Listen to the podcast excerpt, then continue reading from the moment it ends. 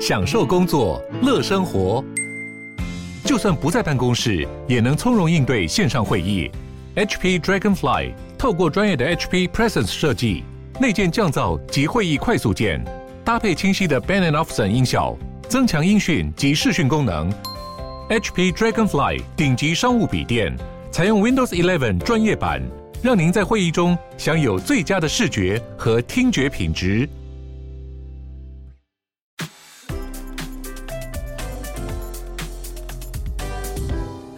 迎光临鲨语，带你关注那些有流量却没声量的有趣资讯。用十分钟的零碎时间，一起跟上这个永远跟不上的世界。一座位于南太平洋的海底火山在星期六残暴地喷发了，导致海啸直扑夏威夷、日本和东加的最大岛，海浪直逼东加的首都。这个海底火山是位于东加某个岛的东南方三十公里处。其实星期五的时候就已经爆发过一次了，只是第二次比较大。火山爆发导致了一大堆的火山灰、火山气体和蒸汽直接冲上天到二十公里那么高的地方。从卫星云图上面就可以看到一大团白白灰灰的烟云和被震开的浪。这些火山灰随后就从东加首都的天空落下，导致周六晚上当地的手机都收不到讯号。而火山爆发引起的海啸也让东加沿岸大淹水，在海里的大船甚至被冲到岸上，居民都赶紧撤离到地势比较高的地方。事发的时候是当地时间五点多，但是因为火山灰笼罩整个天空都是黑的，而东加的国王也从他的宫殿撤离了，带着军队到一个皇家的行馆。纽西兰政府也马上就给了三十四万美金的纾困物资，还有技术资源。而日本周六晚上也是疯狂的发出了海啸警报，也请危险地区的民众都先撤离了，因为岸边开始出现将近三公尺的大浪。虽然日本现在海边情况已经稳定下来，但是大家都还是很担心火山之后的动向。其实横跨太平洋的大家都不能轻忽，住在斐济低洼地区的人们也都需要撤离。纽西兰、美国、加拿大、英属哥伦比亚都有。美国的西岸则是出现三到四公尺的大浪，现在各地都要小心了。现在不只是女团的起始年龄逐年下调。美国足球大联盟的皇家盐湖城队也签下了史上最年轻的球员。这名球员现在才十四岁又十几天大而已，但是他的实力真的很坚强。在过去的一年里面，他算是被公认为全美国最有潜力的攻击球员之一。即使他很年轻，他在球门前面的表现完全不会输给经验丰富的选手。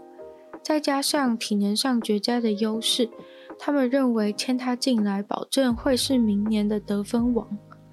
在去年足球联盟十五岁以下的联赛里面，他五场比赛就成功射门了五次，成绩非常的漂亮，拿到了金靴奖。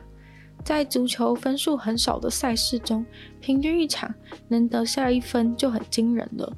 也就是如此。去年才十三岁的他，马上就离开了 U 十五，跳级进入 U 十七打比赛。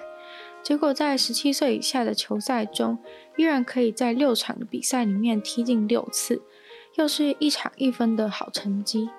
结果打完之后不久，在他十三岁九个月又九天的时候，马上又升级进入学院与职业衔接的等级。但进入这个等级之后，就已经正式成为美国史上最年轻的职业球员了。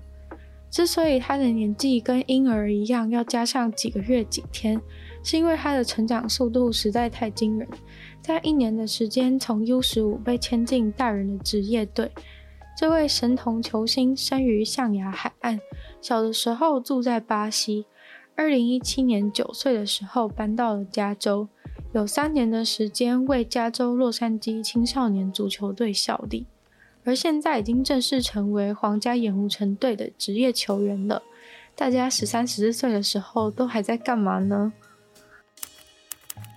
埃及科学家用了数位的方式解密了埃及法老王阿蒙霍特普一世的遗骸，发现了关于这位埃及王生前和死亡的诱人细节。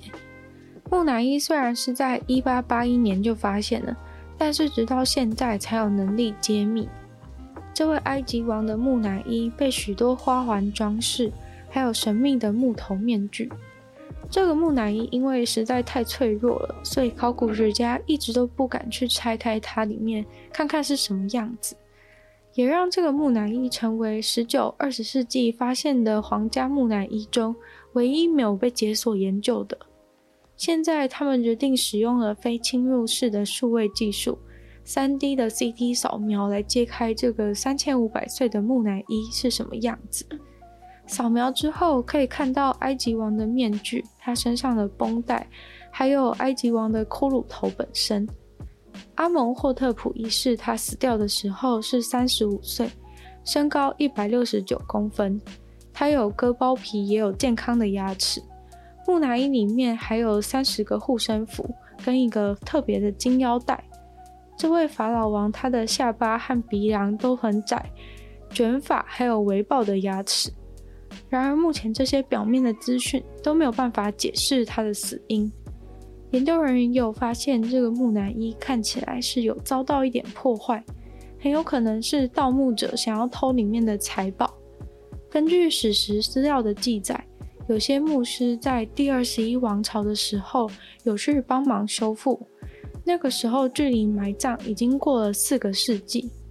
在深入研究以前，他们原本觉得有可能是因为习俗上有些木乃伊里面的护身符会重复使用到别的木乃伊里面，所以也有可能是这个原因去开这个木乃伊。但是鉴定后觉得撬开的痕迹比较像是盗贼偷东西的样子。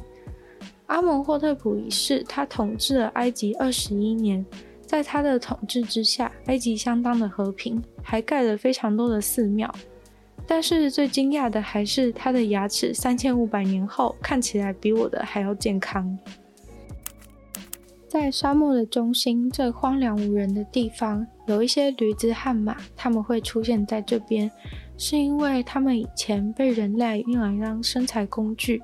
后来在沙漠当中留下了后代，这些动物通常被认为是对大自然的一种威胁，所以澳洲也曾经大规模的去带走不该在这边生活的动物。不过近年来却发现这些马和驴子在做一些了不起的事情，就是挖洞。这些马和驴子其实有挖洞大便的习惯，在北美洲它们广泛分布的地方就有被发现。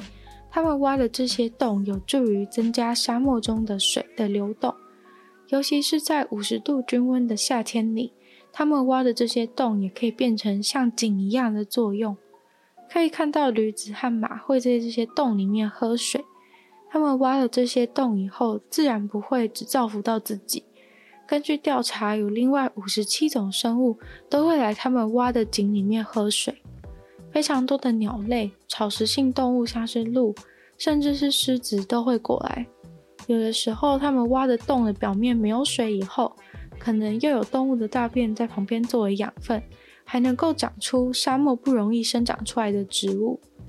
在澳洲，虽然还没有具体的评估他们挖的洞带来环境多大的效益，但是澳洲沙漠里的野生驴子是世界上最多的。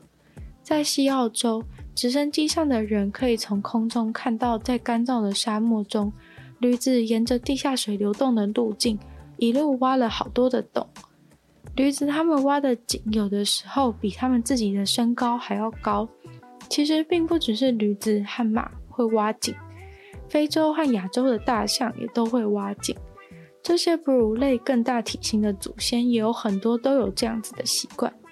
他们挖井的习惯其实比我们想象中的还要重要，尤其是在极端气候之下，如果没有这些动物去挖井，其他的动物可能就会渴死。所以这些驴子虽然对澳洲而言是外来种，但最近却觉得也许他们挖洞的习惯能够帮助到澳洲的其他动物。今天的鲨鱼就到这边结束了，再次感谢订阅赞助的会员 Z Z Z Ellie Lee。黑牡丹、水染秋生、KUN 还有毛毛，谢谢你们赞助。那其他有意愿赞助的会员呢，也可以非常欢迎在下面 Patreon 连接可以看到有不同的会员方案，还有不同的福利。那也希望大家可以继续把鲨语分享到其他的地方，给大家更多人知道。然后呢，也可以在 Apple Podcast 帮我留星星、写下评论。那也可以在任何有趣的地方留言给我。然后可以去收听我的另外两个 podcast，其中一个是女友的纯粹不理性批判，里面有时间更长的内容，然后还有听说动物会跟大家分享一些动物小知识，还可以订阅我 YouTube 频道，是追踪我的 IG，那就希望鲨鱼可以继续在每周二十六顺利与大家相见，那我们就下次见喽，拜拜。